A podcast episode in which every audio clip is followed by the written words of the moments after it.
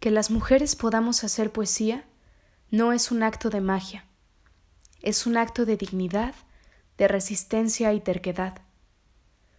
Un aferrarnos a nuestros sentires para saber que por más que quieran negarnos, aquí se siente. Esta cuerpa tiembla, escupe, baila. Hacer poesía para hacer rimas de nuestra existencia y digo hacer porque la munda está llena de nuestra poesía. Erróneamente vamos buscándola en los libros cuando está escondida en nuestras piernas, en nuestras lenguas entrelazadas, en nuestra furia. Hacemos poesía porque queremos, podemos y necesitamos.